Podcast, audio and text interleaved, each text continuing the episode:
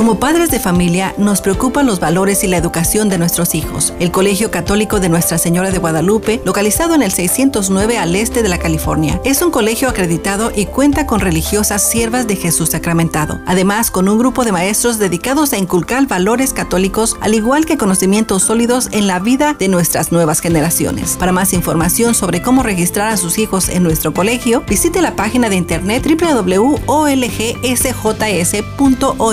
llame al teléfono 661-323-6059 del Colegio de Nuestra Señora de Guadalupe en Bakersfield.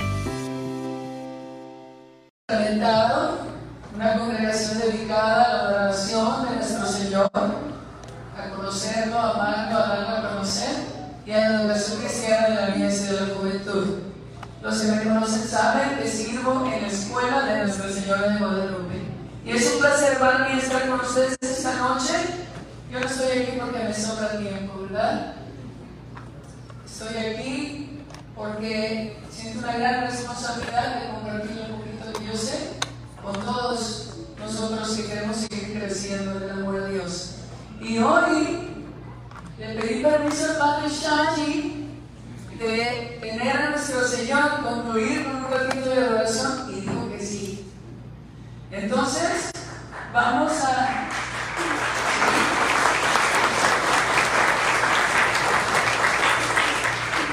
abre nomás la puertita y ahorita en la misma mensaje, Padre, la custodia está muy grande. Porque tenemos que sacar permiso de hacer la exposición. Nos dio permiso. Bendito sea Dios. Entonces, miren, si ustedes traen lápiz y papel, les voy a decirlo muy poquito. Siempre que uno intenta decir algo de la palabra de Dios se queda corto, ¿verdad? Entonces, ah, les doy lo que vamos a leer tratar de meditar, me dieron un tema muy difícil, venciendo el pecado. Fíjense nomás. Entonces, y me sugirieron una cita bíblica, y la cambié poquito, no me vayan a regañar. Entonces, la Biblia, vamos a usar Juan, capítulo 8, versículo 36. Vamos a usar Segunda de Corintios, capítulo 5, versículo 21. Y de este libro, que es una hermosura, el catecismo de la Iglesia Católica. El Señor una vez me dijo, madre, si no se la Biblia, este no sirve para nada. Le dije, Señor, este está empapado en la Biblia, ¿verdad? Más de dos mil años de sabiduría en la iglesia están palmados aquí en nuestro catecismo. Vamos a leer el número 602 603, 405 y 1866. Todo relacionado con el tema que nos dieron, ¿sí? Y al final vamos a hacer una oración sencillita con nuestro Señor expuesto. Sabemos que Jesús está vivo en la Eucaristía. Vivo, ¿verdad? Entonces, a mí siempre me gusta hacerme un lado para no darle la espalda a nuestro Señor, ¿verdad? Entonces, uh, al final, les pido, ustedes son carismáticos, yo les comenté en el retiro que tuvieron en el verano, que yo estaba en la capilla y sentía, ve al retiro, ve al retiro, ve al retiro. Dije, ok, ahorita después de desayunar. Y sentí una voz que me decía, ya. ok, pues ahí voy. Me vine, me senté ahí atrás, solo rezando, los que estaban haciendo sus presentaciones y todo. Una vez un amigo que está aquí presente me dijo, Sister, ¿tú a qué santo te consagraste? Le dije, ¿sabes qué? Yo soy sierva de Jesús sacramentado. Mi amigo dice Jesucristo. Soy esposa de Jesús. No lo merezco. Siento que no tengo que consagrarme a otro santo, ¿verdad? Pero en ese retiro me dio un regalo muy grande. Y alguien me dijo, ¿te fijaste lo que pasó? Yo estaba con los ojos cerrados, solo orando. Yo no vi quién se cayó, quién se elevó, yo no vi nada. ¿Verdad? Yo recibí mi regalo. Y en ese retiro yo me consagré al Espíritu Santo. Mi vocación nació en un uh, encuentro, en un retiro de renovación carismática del Espíritu Santo. Entonces, para la gente que a veces se burla de los carismáticos, ¿verdad?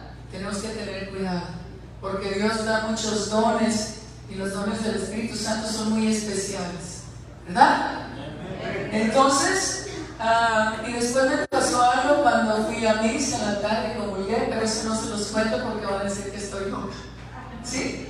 Entonces, miren, ah, vamos a concluir entonces, como les digo, con broche de oro, con un ratito de oración. bueno, miren, con un ratito de oración, ¿verdad?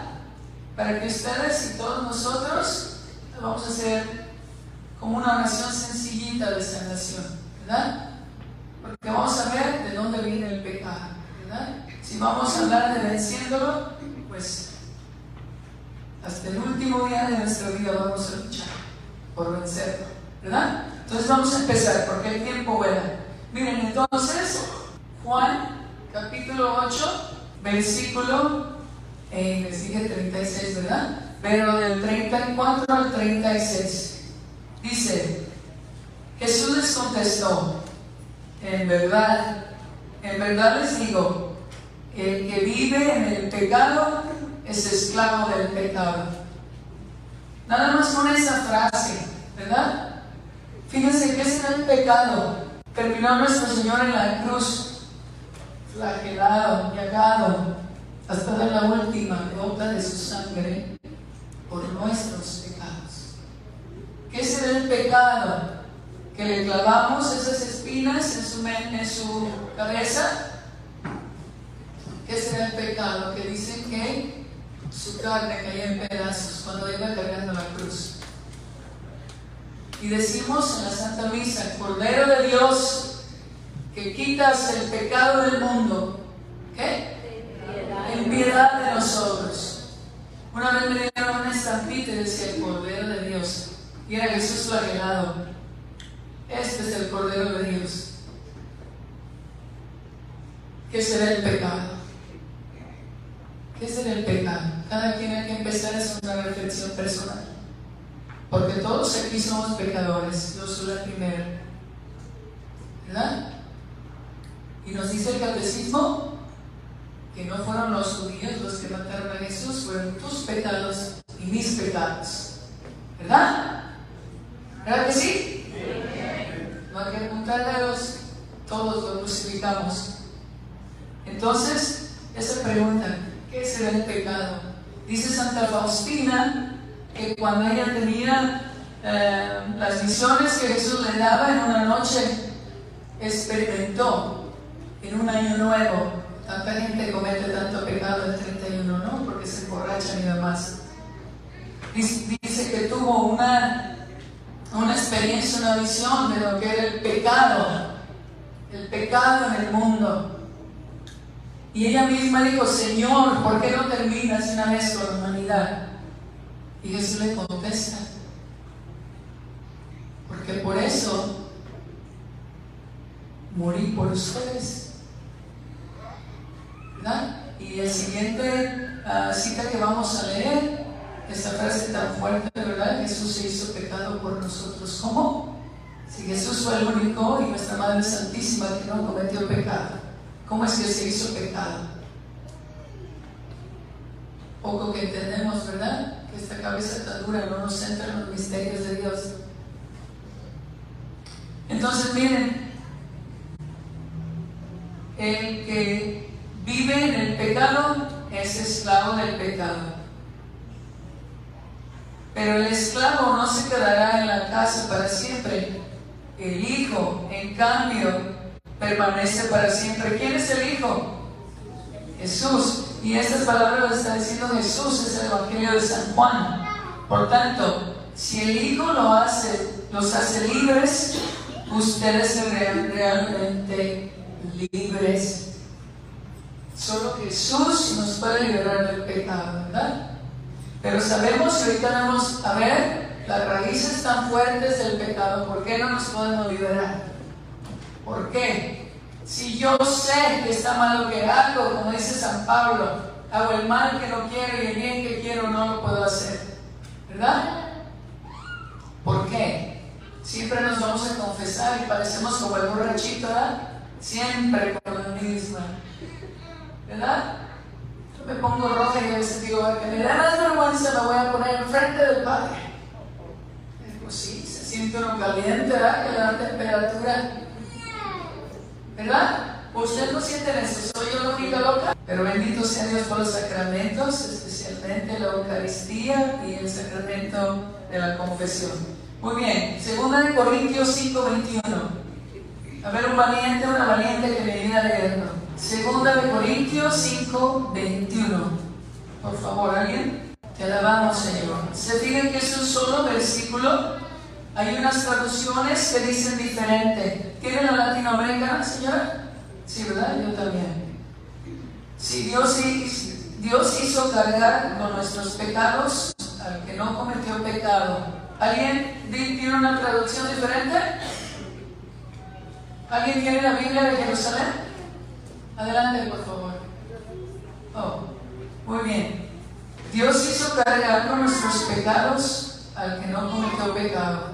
Aquí dice que nomás Jesús cargó con nuestros pecados. Esa cruz tan pesada, ¿verdad? Esos latigazos.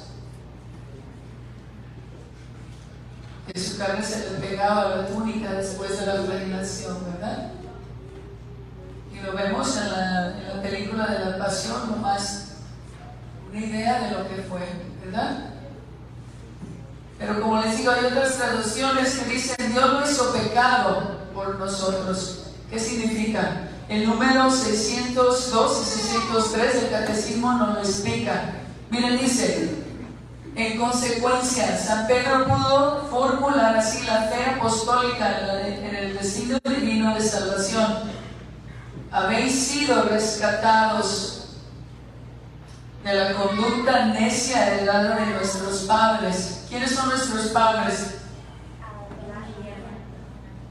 Ya vamos viendo. ¿De dónde nos viene el pecado? No con algo, no con algo caduco, oro o plata, sino con una sangre preciosa, como de cordero sin tacha y sin mancilla.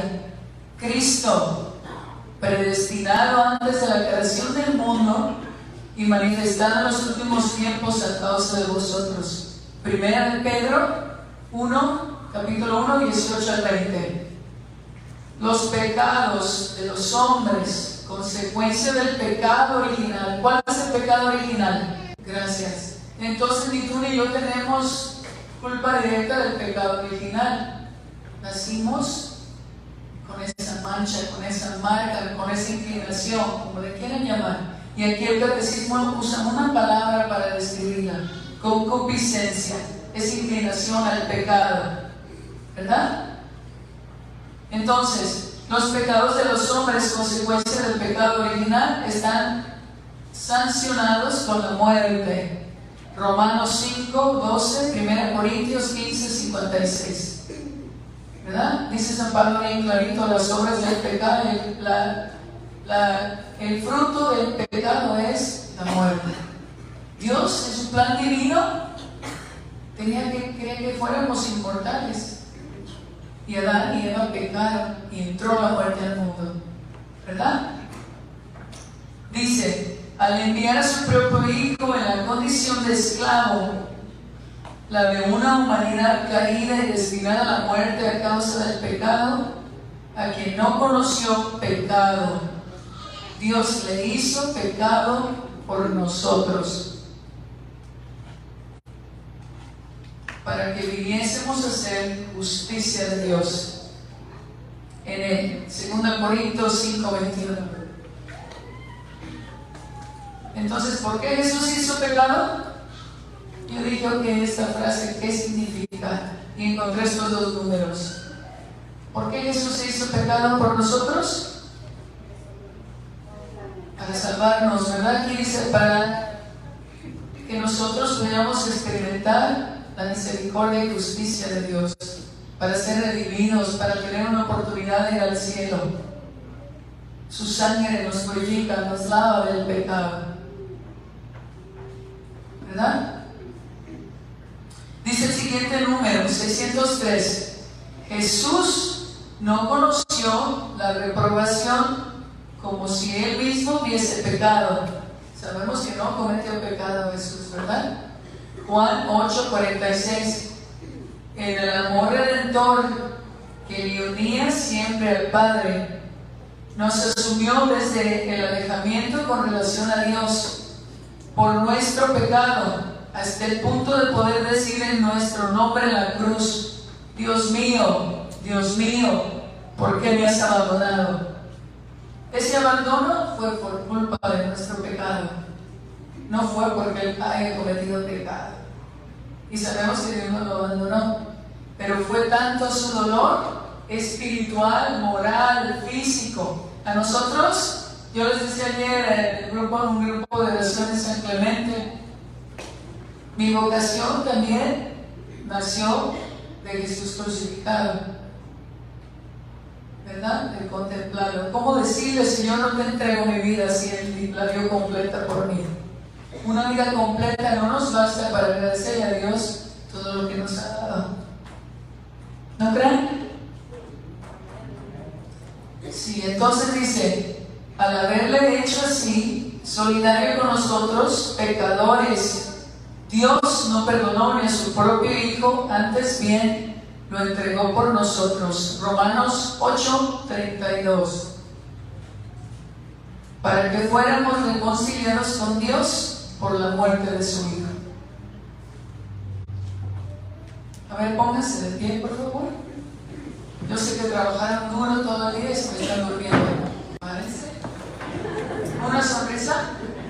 ¿Saben que sí? Los niños en la escuela también, un descanso del cerebro, ¿verdad? A ver, sentaditos, por favor. ¿Parece? Ayúdenme a gritar, bendito sea Dios. Ese es el lema de nuestra congregación. ¿Sí? Entonces, miren, ahora vamos al 400 del Catecismo. Esta información es tomada del Concilio de Trento. Ustedes saben que la Iglesia a través de los años ha tenido concilios donde se calan situaciones que se ponen a discutir, ¿verdad? Incluso eh, padres de la Iglesia, teólogos de la Iglesia, y ha habido divisiones a través de los siglos en la Iglesia pero el Espíritu Santo es el que guía la iglesia, ¿verdad? El que la va moldeando, el que la va purificando, no las ideas que uno tenga como humano. El Espíritu Santo, como yo le digo, es el causante de todo, ¿verdad? El, responsable, el que inspira, el que guía, el que purifica, el que sana. Ustedes son carismáticos, lo conocen mejor que yo, ¿verdad? Entonces dice el 405 aunque propio de cada uno, el pecado original no tiene en ningún descendiente de Adán un carácter de falta personal. Es decir, ni tú ni yo hicimos nada por tener esa mancha del pecado original. Lo heredamos, ¿verdad? Como raza humana. Dice, es la privación de la santidad y de la justicia originales. Pero la naturaleza humana no está totalmente corrompida. Fíjense las palabras llenas de esperanza del catecismo. Y nuestros hermanos, ustedes vieron las noticias, todas estas familias se enojaron porque no le dieron pena de muerte a esta persona que mató a estos 17 jóvenes hace como cuántos años, ya dos, tres. Los papás estaban furiosos. Aún ni esa persona está totalmente corrompido. Aún esa persona no ha perdido totalmente la gracia de Dios. Porque dice también Jesús de Santa Faustina, nadie, nadie puede entender las profundidades de mi misericordia. Nadie.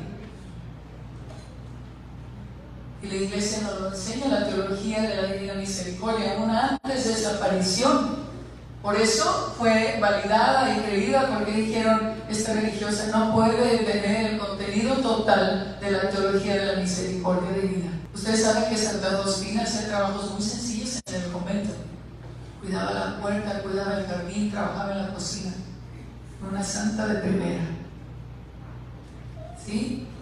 Miren, entonces aquí sigue esta herida en sus propias fuerzas naturales, o sea, dejen regresarme para que se entiendan, es la privación de la santidad y de la justicia originales, pero la naturaleza humana no está totalmente corrompida, está herida en sus propias fuerzas naturales, sometida a la ignorancia, al sufrimiento, al imperio de la muerte e inclinada al pecado. Esta inclinación al mal es llamada concupiscencia. Qué palabra tan, ¿verdad? Difícil de decir. Sencillamente inclinación al pecado. Concupiscencia. Entonces, ¿qué quiere decir? Que nuestra naturaleza humana, todos nosotros, todas las personas alrededor de todo el mundo, estamos heridos. Estamos heridos desde el momento de la concepción, ¿sí? Y cargamos con eso. Por eso a veces tú te das de cabezazos y dices, ¿por qué? ¿Por qué si ya he ido a retiro, si ya he hecho esto, si soy miembro del grupo carismático, si soy encargado, si ya me fue a confesar hoy y ya otra vez estoy metido en el pecado. ¿Por qué? ¿Por qué? ¿Por qué? ¿Por qué? Por esto. Así de sencillo. Y una vez me puse a buscar y a leer un capítulo y otro y otro porque quería encontrar la respuesta. Aquí está. Aquí está.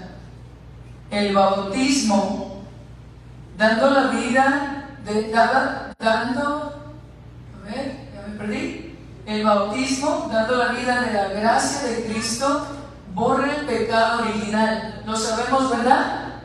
Por eso el Padre Leer escribió tan hermosamente en el boletín la necesidad de, de llevar a nuestros hijos, a nuestros niños a bautizar en cuanto sea posible. No esperar que cumplan ocho años, ¿verdad? porque necesitamos el perdón, necesitamos esa gracia. La gracia de Cristo dice, por el pecado original y vuelve el hombre a Dios. Pero las consecuencias para la naturaleza, debilitada e inclinada al mal, persisten en el hombre y lo llaman al combate espiritual. Ustedes aquí siempre hablan del combate espiritual, ¿verdad? En ese retiro ustedes dijeron varias veces. Yo iba entrando y estaba diciendo el Señor, si ustedes vinieran a ver qué pasaba aquí, este retiro no es para ustedes. Dije, ah, caray, yo creo ya vi que entré. No se cree. ¿Verdad? Porque yo vine sí, pero porque eso dentro de mí, ¿verdad? Y como les digo, mi vocación nació un grupo, grupo como el de ustedes, en un retiro como el que estaba haciendo ese día. ¿Sí? Preguntas. ¿Usted había una persona levantando la mano? Sí. Pues de acuerdo a lo que dice este párrafo, yo creo que no. Ni los santos, ¿ustedes saben cómo luchaban? que había santos que se tiraban a, las, a la lumbre, se tiraban al agua fría, se tiraban a las espinas, porque no aguantaban lo que sentían. Una cosa es sentir y otra es consentir, ustedes lo saben, ¿verdad?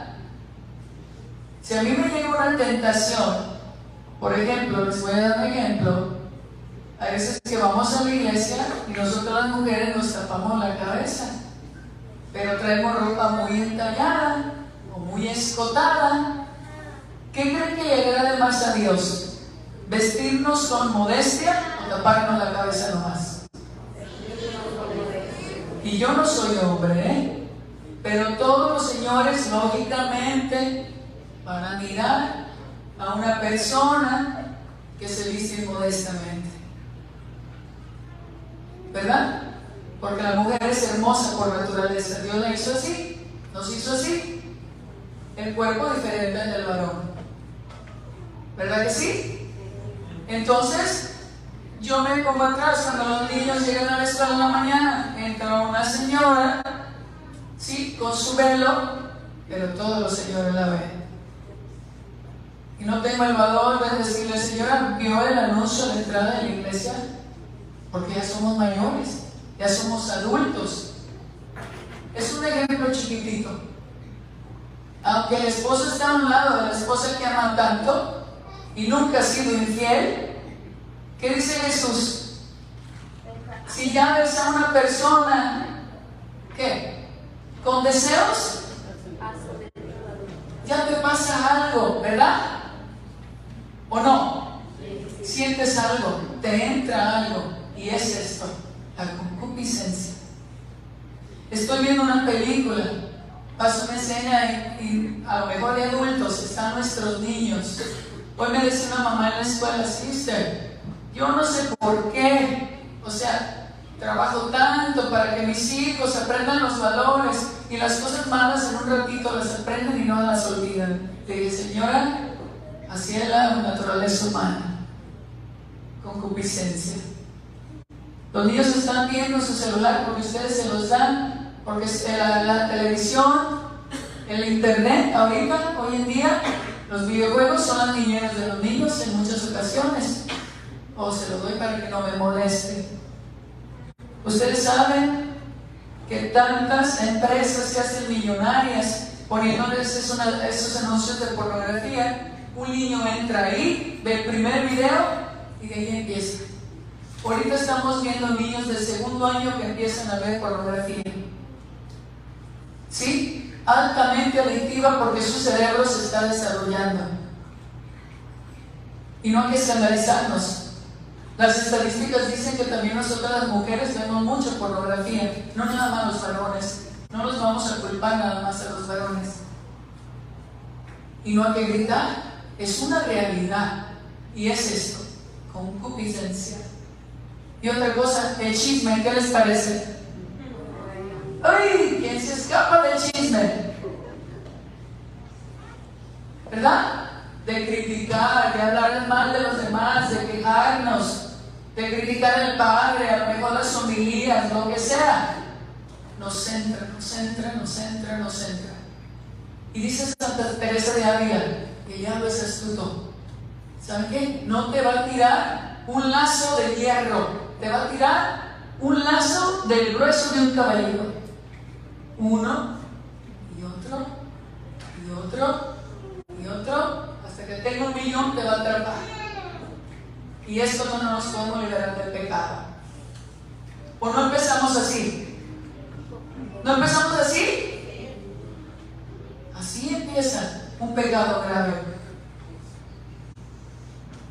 ¿Sí? La infidelidad. Ustedes pueden nombrar el pecado que quieran.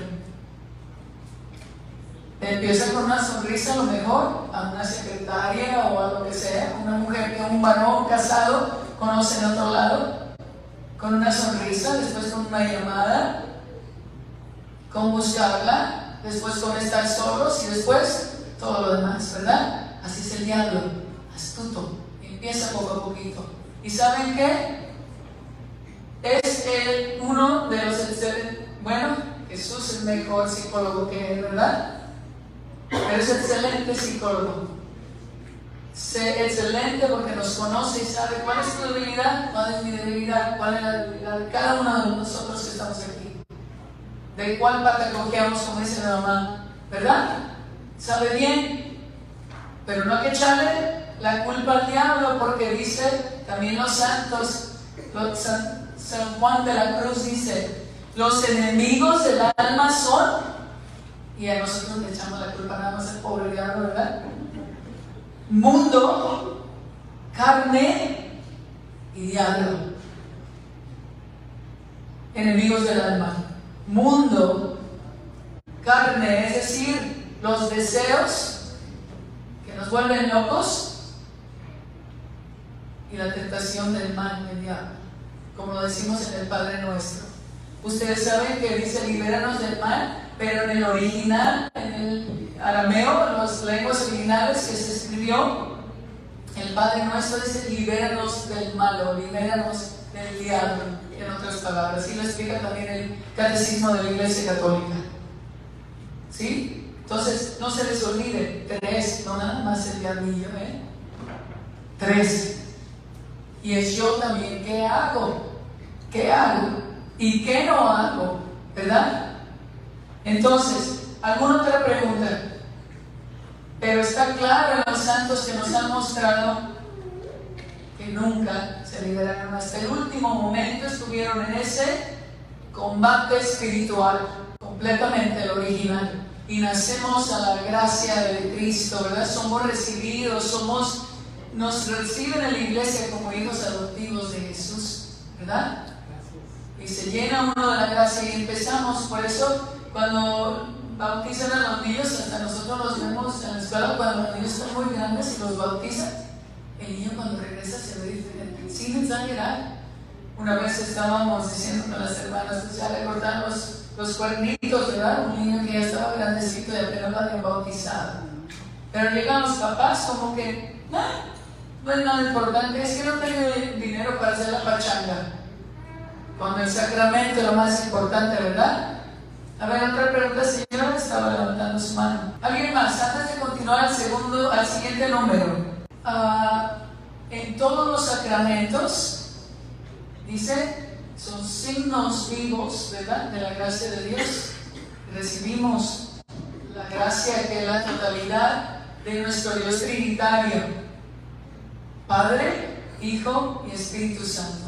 Si se fijan en todas las fórmulas de los sacramentos, siempre es la fórmula de la Santísima Trinidad, ¿verdad? Entonces, no podemos decir nomás recibir el Espíritu Santo, aunque hay unos como la confirmación muy específicos en los sacramentos, ¿verdad? Donde recibimos una infusión fuerte de lo que es el sacramento, pero Dios se da totalmente, no lo podemos separar, ¿verdad? Y es cuando entramos más en el misterio de lo que es de quién es Dios, porque nunca vamos a entenderlo totalmente, si no, no fuera Dios, ¿verdad? Pero definitivamente, como les digo, una señora una vez me dijo, pues ¿dónde está lo del Espíritu Santo? Dije, señora, vaya al de Génesis y ahí lo va a empezar a encontrar.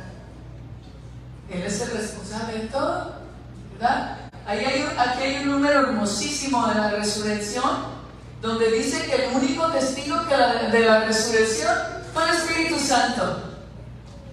Hermosísimo ese número, pero ahorita no estamos hablando de eso, aunque todo está relacionado. ¿Verdad? El autor de vida. Todos los sacramentos, si se fijan, cuando el sacerdote está en la consagración, ¿a quién invoca? ¿A quién invoca? Cuando se suena la campanita para despertar a los que están dormidos al Espíritu Santo, por el poder del Espíritu Santo, este pan, este vino se convierte en la preciosísima sangre, carne y sangre de nuestro Señor Jesucristo. Por el poder del Espíritu Santo. Y en ese momento ya no es pan, ya no es vino, es nuestro Señor. ¿Se fijan que el Padre Gustavo cuando celebra mantiene sus dedos así? Es en el momento que entren, entren en contacto con con el pan que no quiere que ninguna partícula se pierda. Eso es ser reverente. ¿Sí? Y tener gran amor a la Eucaristía. Ah, la fórmula siempre es, yo te bautizo en el nombre del Padre, del Hijo, del Espíritu Santo. Hay diferentes bautizos. Usted puede bautizar a una persona en peligro de muerte y el bautizo es válido. ¿verdad? Al bautizo de sangre, al bautizo de, lógicamente una persona una vez preguntaba, ¿puedo bautizar ya que mi niño se ha muerto? Pues ya no, ¿verdad? Hay otros ritos, hay otras oraciones, incluso una vez el padre Juan dice, acabo de ir al hospital a hacer una oración a un policía que mataron en Huasto, yo creo que recuerdan el caso, y, me dijo el padre, hay diferentes oraciones en el ritual, si la persona está agonizando, se responde, se hace una oración. Si el cuerpo todavía está calientito, se hace otra oración. Si ya tiene mucho rato de muerto, si ya está totalmente frío, se hace otra oración. Porque el alma, solo Dios sabe cuánto dura en dejar el cuerpo, porque sabemos que el alma es inmortal, el cuerpo es mortal. Pero si ustedes han visto una persona morir, ustedes saben que es gradual que llegue el frío, las uñas se ponen negras, se pone el cuerpo tieso, porque la vida, como dice en la en las hermosísimas estaciones del Crucis del romancero de la vida dolorosa, ¿verdad? Que le entró el hielo a las venas de Jesús cuando estaba muriendo. Imagínense nomás, que a veces ando corriendo y digo, Señor, y pensar que un día, cuando ya no puedo, que ando bien cansada, ¿verdad? Pensar que un día estos músculos ya no se van a mover y esta sangre ya no va a correr. ¿verdad? Uno puede orar cuando una niña, si, digamos, esa era una bebé que yo miré que estaba muriendo, estaba ahogando a lo mejor con la sangre, no sé, pero como ahí están los papás, yo quise orar porque dio miedo que si le pasaba algo, eh, me echara la policía la culpa, ¿verdad? Pero el padre dijo, si ellos estaban, los padres de la niña, deberías de haberle preguntado si ellos querían que, que tú la bautizaras. Si esa niña no estaba bautizada, bautizarla. ¿Y con qué la podría bautizar? Dice, con agua, con cualquier agua que tú agarraras, más tenías que bautizar esa niña si esa niña no era bautizada. Porque pienso yo que cuando no son bautizados, no se van al cielo. Aquí el catecismo dice que por muchos años la iglesia enseñó que los niños estaban en, en el limbo, ¿verdad? En una palabra que como se explicaba, que no era ni el infierno ni el cielo, si ustedes leen ahorita en el catecismo, dice que por la misericordia de Dios, los niños que mueren, que no son bautizados, creemos que están en la presencia de Dios. Por su misericordia. Porque como niños, ¿verdad? Que no fueron, ah, o sea, con el bautismo, como ya acabamos de leer, nos liberamos de esa culpa del pecado original, ¿verdad? Pero creemos que la misericordia de Dios es poderosa y nos perdona, ¿verdad? Entonces tendríamos que hablar del tema, sería bautismo. Pero aquí, si ustedes tienen muchas preguntas, les recomiendo, aquí está todo, ¿verdad? Explicado de una forma muy hermosa. Entonces, miren, vamos a leer en 1866. Los vicios pueden ser catalogados según las virtudes a que se oponen, o también pueden ser referidos a los pecados capitales, que la experiencia cristiana ha distinguido según a San Juan Casiano y San Gregorio Magno. Los llamamos capitales porque generan otros pecados, otros vicios. Son la soberbia, la avaricia, la envidia, la ira, la lujuria, la gula y la pereza. Oh, yo no tengo ninguno de esos, hermanos, ninguno. Pero se diga lo que dice el párrafo, y de eso, por eso se llaman capitales, porque de eso se desprenden todos. Todos. Todos. Y se fijan lo que dice el número. Hace una conexión directa entre las virtudes y el pecado. Ustedes deciden, ya me perdió, no le entiendo nada. Y yo me entiendo, no se cura. Preguntas antes de empezar a explicar esto que tengo para ustedes. ¿Preguntas? ¿No? Entonces, miren, dice este número. Precisamente esto. Las heridas están relacionadas con los pecados capitales. El pecado, ya hablamos, ¿verdad? Nos queda esa herida. Que dijimos se llama concupiscencia, que dijimos se llama inclinación al pecado. ¿Verdad? y es por esa herida. Y empieza desde ahí, ¿verdad? Desde el primer libro de Génesis. ¿Verdad? Entonces, trayéndolo a nuestra vida personal, ya dijimos los siete pecados capitales. El pecado del orgullo, ¿verdad?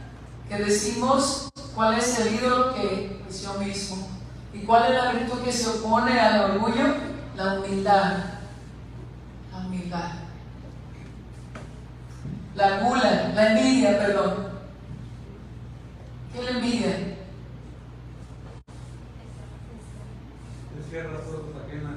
Desear las cosas ajenas. O enojarnos porque el otro Dios le dio lo que a mí no me dio.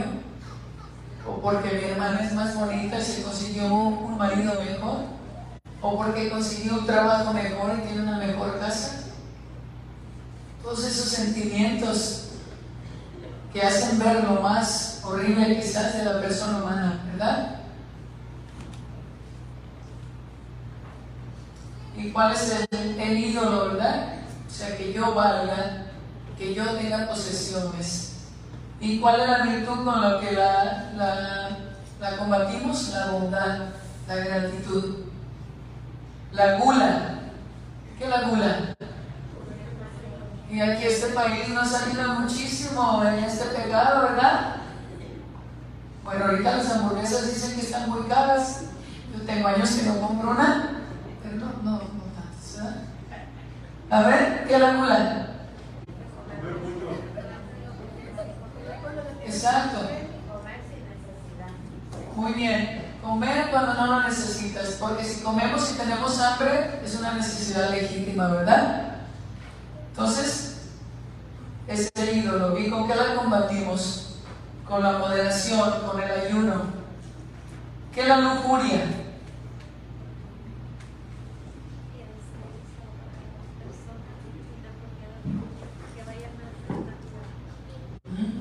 No amo al otro, sino lo uso, ¿verdad? totalmente relacionado al sexo o relaciones totalmente distorsionadas al plan de Dios. ¿Y con qué la combato? Con la virtud de la castidad y el control propio, dominio propio, que es uno de los dones del Espíritu Santo. La ira, o coraje, o rabia, o como le quieran decir. La ira, ¿qué es? ¿Por qué me enojo?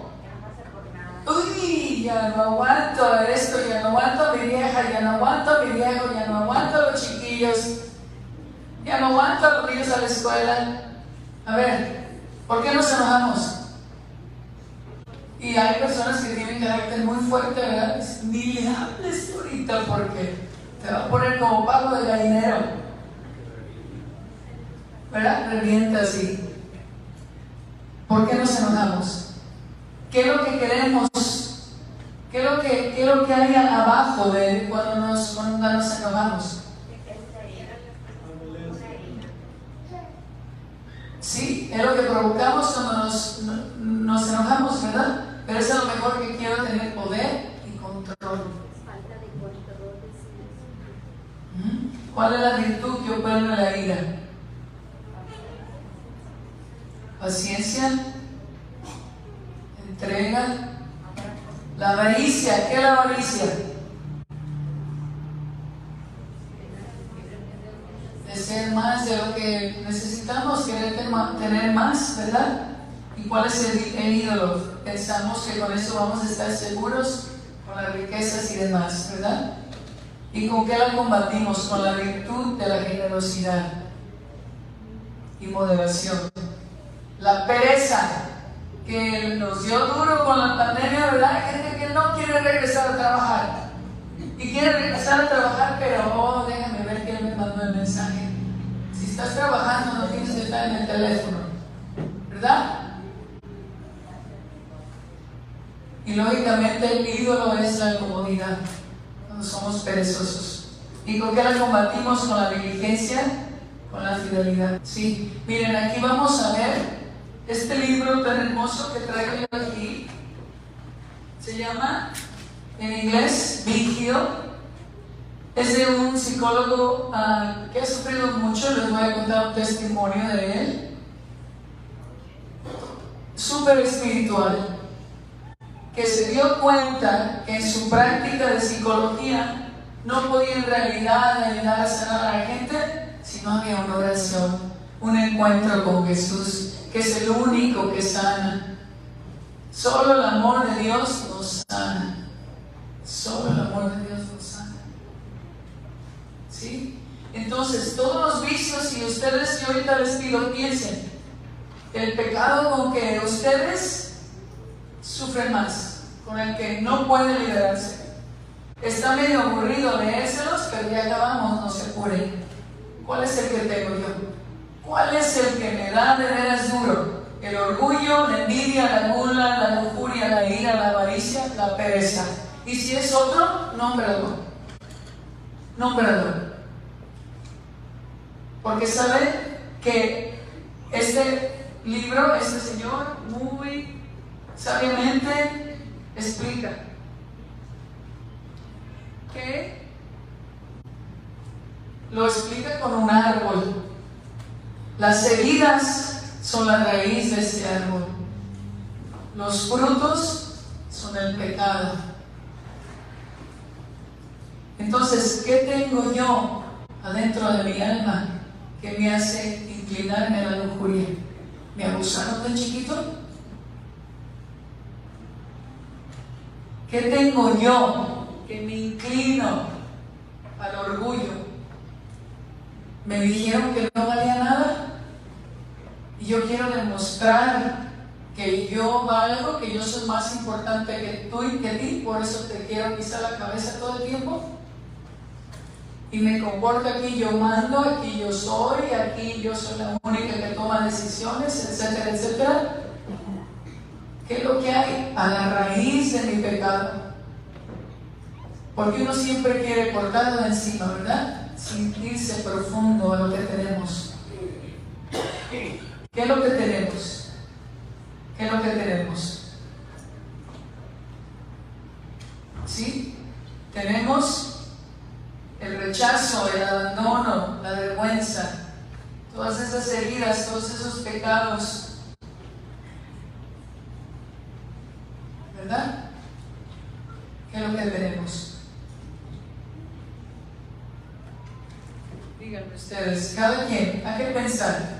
Porque un tema que no lo bajamos a, mi situación real no tiene sentido. No tiene sentido. Y nuestros niños ahorita, ustedes pueden decir si esto no, esto no sirve para los niños. Ahorita nuestros niños tienen miedo. Ahorita nuestros niños tienen, se sienten abandonados. Porque nosotros trabajamos mucho. 10 horas Nomás llegamos a la casa, los bañamos y a dormir. También víctima porque llegan de mal humor, se desquitan con ellos. No los dejan jugar afuera porque no tienen cosas que hacer. Sí. No pueden cuidar. Muchísimas cosas, ¿verdad? Los niños se sienten rechazados, sin esperanza, confundidos. Todas esas son heridas. Heridas que no nos dejan caminar, que no nos dejan ser felices, ¿verdad? Este, este psicólogo que les digo cuenta esta historia. ¿Cómo podemos sanar esas heridas que nos impiden unirnos a Dios?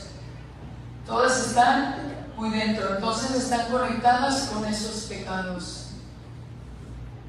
Una persona, y se ve muchas veces, una persona que abusa de menores, a veces es porque lo abusaron no es excusa.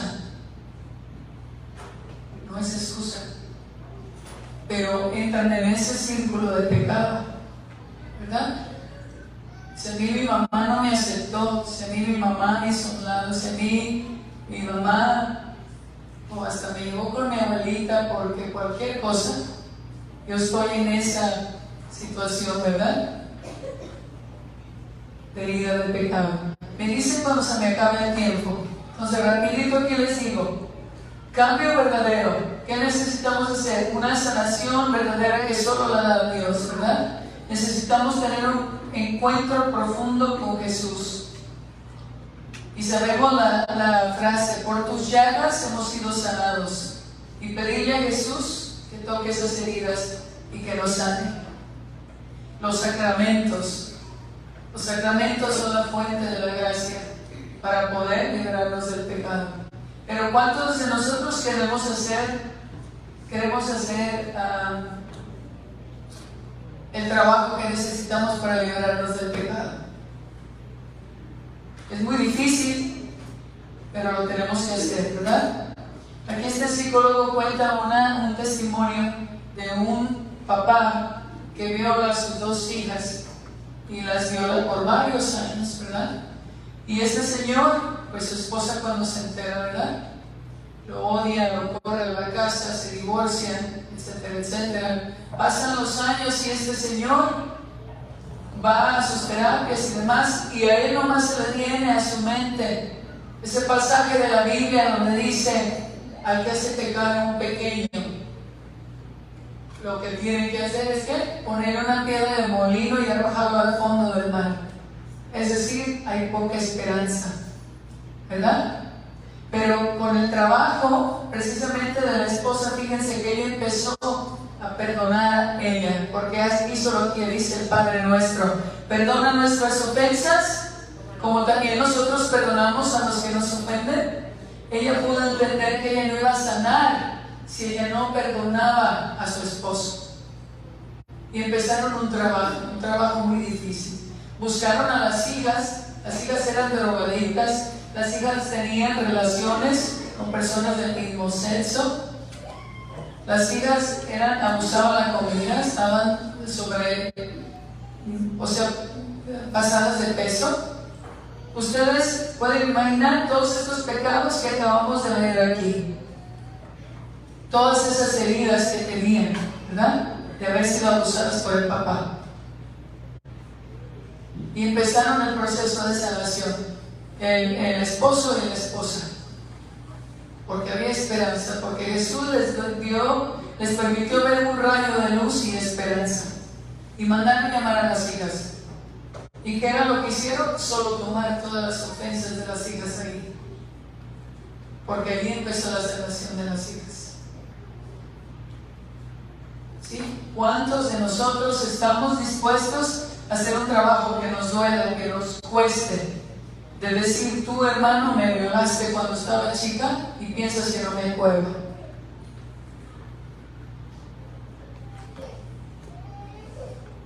Tu papá, hay otro testimonio fuertesísimo de una mujer que no podía ser feliz con su esposo, que su cerebro bloqueó esos recuerdos de cuando el, papá la abusaba también. Hasta que ella empezó a recordar y a gritar y a sanar y a pedir al Espíritu Santo que la liberara. Entonces, ¿cuáles son nuestras heridas? Ahorita vamos a tener la exposición de nuestro Señor. Vamos a hacer una oración sencillita a Jesús. Y vamos a hacer una oración para que Dios nos libere de esos pecados que acabamos de leer. Entonces, cada quien ha que hacer una reflexión, una meditación de esos pecados que cometemos. ¿De dónde vienen? ¿De dónde vienen? ¿Cuál es tu pecado? ¿Cuál es el pecado del que no te puede liberar? ¿Cuál es el pecado del que no te puede liberar? Y solo tú te lo vas a contestar, ¿verdad? Yo tengo los míos. Y yo hago mi examen de conciencia y me voy a confesar. Y vuelvo a caer y me vuelvo a levantar en la lucha del combate espiritual que dice. San Pablo lo dice la Biblia y lo mismo en el, en el catecismo. ¿Verdad? ¿Cuáles son tus heridas? Si tú estás aquí en este país y dejaste tu familia, si ahorita estás bien, si te casaste, tienes, estás muy bien, pero dejaste tu familia, ¿crees que tengas heridas? ¿Crees que tengas heridas? Si tú tuviste varios hermanos y tu mamá siempre prefería al otro, ¿crees que tengas heridas? Si no te sentiste amado, aceptado, si siempre te sentiste comparado, si siempre te dijeron que eres un inútil, tu mamá y tu papá que debieron de darte esa seguridad. Por eso andamos muchas veces mendigando amor, porque los que no lo debieron de dar no nos lo dieron. Por eso no sabemos el valor tan grande que tenemos. Por eso no entendemos que estamos creados en imagen y semejanza de Dios. Dice el Salmo, me has creado, maravillosas son tus obras. Imagínense, imagen y semejanza de Dios. ¿Verdad? Preguntas antes de hacer exposición. Pero las personas que han vivido el encuentro de Kairos, Caín, Metanoia, que son 19 pláticas de sanación, Aquí yo les voy a hacer estas oraciones que están de un retiro que se llama Restaurame, que son exactamente 19 pláticas de sanación. Este libro está basado en eso. Sanación, sanación, sanación. Porque todos nuestros problemas al final de cuentas necesitamos sanar. ¿Qué traigo adentro? ¿Qué me duele? ¿Qué me está ahorcando? ¿Qué me está enfermando físicamente? Porque la expresión final de un no perdonar, de una herida, es la enfermedad física. ¿Verdad? Es la enfermedad psicológica, es la enfermedad espiritual. Y todas Jesús las sana. ¿Sí? Preguntas. ¿Qué están durmiendo los niños ahorita? Se van a despertar con Jesús. ¿No? A ver, párense por favor. Disculpen. Levanten sus manos. Y ahorita hay un canto de adoración, un canto bendito, bendito sea Dios, o algunos que se sepan que puedan guiarnos. Para la adoración sabemos que todos nosotros sabemos estar en silencio, ¿verdad? Como grupo carismático a veces piensa la gente que hacemos mucho ruido, pero también sabemos estar en silencio. Vamos a hacer un canto para la exposición y yo voy a leer una oración sencillita y les pido que abran su corazón. Ya tuvieron las alabanzas y los, los, cantos al Espíritu Santo, ya lo invocamos, sabemos que Dios se derrama. Entonces cada quien hagamos un examen de conciencia personal, ¿verdad? ¿Cuál es mi pecado? ¿Cuál es mi herida? ¿Cuál es mi herida?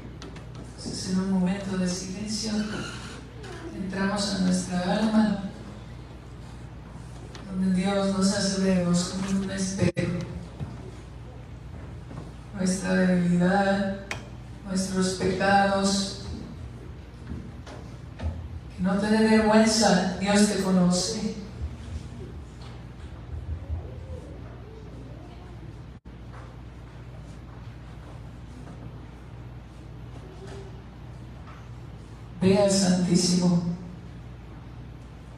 Puedes cerrar tus ojos si quieres, pero lo podemos contemplar. Porque como le digo a los niños a veces, estén listos a ver un milagro. En, en cualquier momento Dios puede hacer un milagro enfrente de ti. Y lo puede hacer nomás para ti. Nada más para ti. Abre los ojos y ve a Jesús. La iglesia nos enseña que Jesús está vivo en ese pedacito de pan. Su cuerpo, su sangre, su alma, su debilidad. Él es el único, el único que nos puede sanar. El único que nos ayuda en la lucha contra el pecado.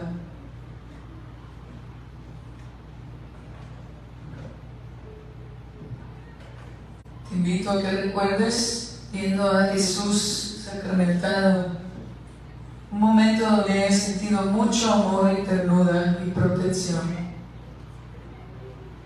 donde te hayas sentido abrazado y quédate ahí. Este sentimiento es lo más parecido al amor de Dios, al amor de la Santísima Trinidad. Muchas veces nos quedamos atorados viéndonos a nosotros mismos, nuestro dolor, nuestras heridas, Hoy venimos a Jesús. Jesús es el rostro del Padre, nos dice y te dice y me dice, mírame, mírame. Tú lo puedes ver ahorita en persona, quizás, si Dios te da ese regalo. Está presente aquí en la Eucaristía. Todos estamos heridos. Jesús es el rostro del Padre que me dice, mírame escondiéndonos, nos quebramos más, nos tenemos más. Aprendimos a esconder, a cargarnos la vergüenza, el pecado y la división. Y sentimos en nuestro corazón una gran nostalgia y tristeza. Pecamos como una manera de escapar del sufrimiento que nos causan nuestras heridas. Es una forma falsa de liberar nuestros vacíos. Hoy dejamos las máscaras a un lado y venimos ante la presencia de Jesús sacramentado que nos transforma. Jesús sacramentado, enséñanos quién somos, transfórmanos en tu imagen porque tu amor auténticamente y verdaderamente nos sana. Hoy, Señor, te pedimos que cure las heridas de rechazo, de abandono, de miedo, de vergüenza, de impotencia, de confusión. En el nombre de Jesús, aquí presente en la Eucaristía, renuncio a la mentira de que no soy amada, de que no soy amado y de que no soy capaz de ser amado. Renuncio a la mentira de que no soy querido, querida, deseado y suficientemente bueno. En el nombre de Jesús proclamo la verdad de que en virtud de mi bautizo soy hija, hijo amado del Padre Proclamo la verdad de que tú me has amado en tu Hijo aquí presente en la Eucaristía, que dio su vida por mí, que no hay ningún amor más grande que Él.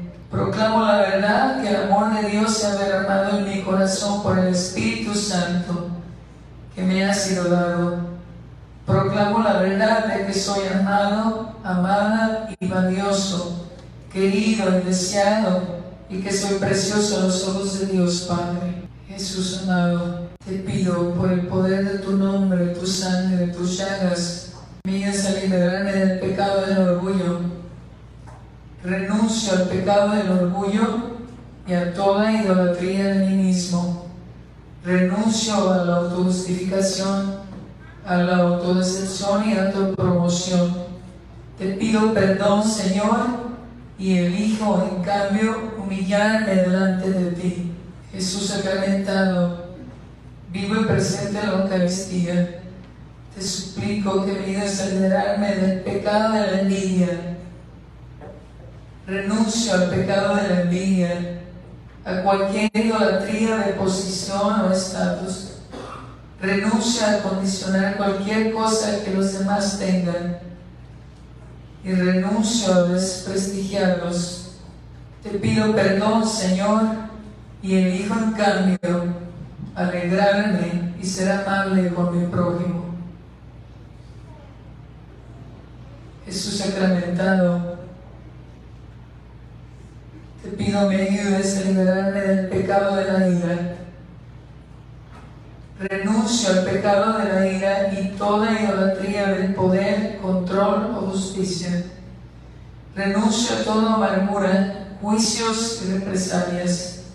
Te pido perdón, Señor, y elijo en cambio la virtud de la paciencia, tolerancia, para bendecir a aquellos que me han herido. Jesús sacramentado, te pido que me liberes del pecado de la lujuria. Renuncio al pecado de la lujuria y a toda idolatría del sexo y de las relaciones.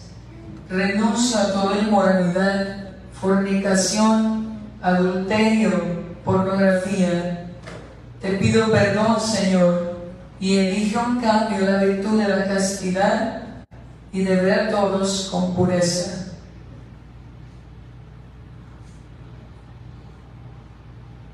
Jesús sacramentado, ayúdame a liberarme del pecado de la gula.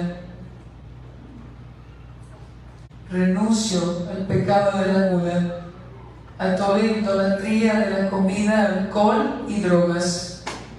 Renuncio a toda autocomplacencia y falso confort con lo que le, que le doy a mi cuerpo.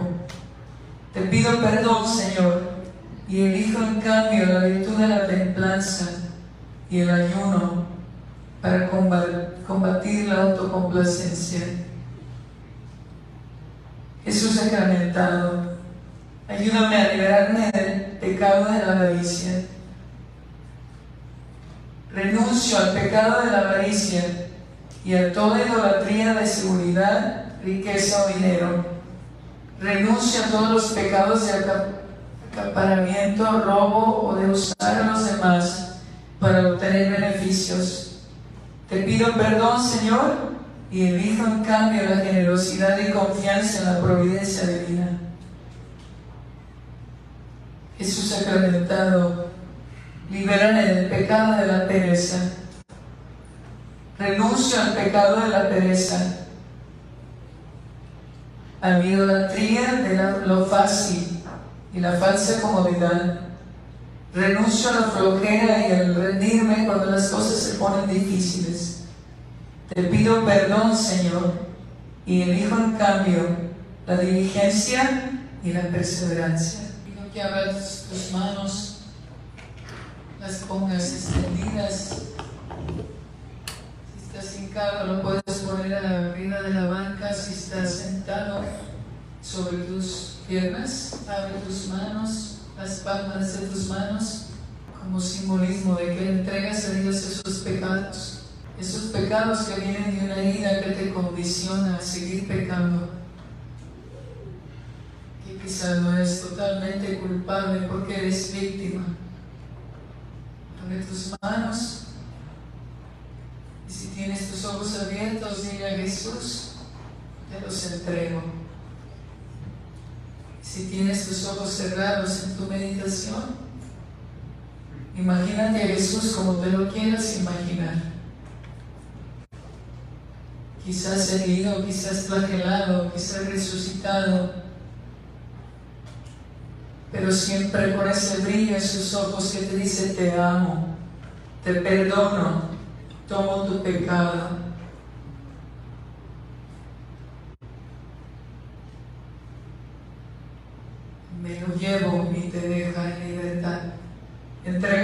Jesus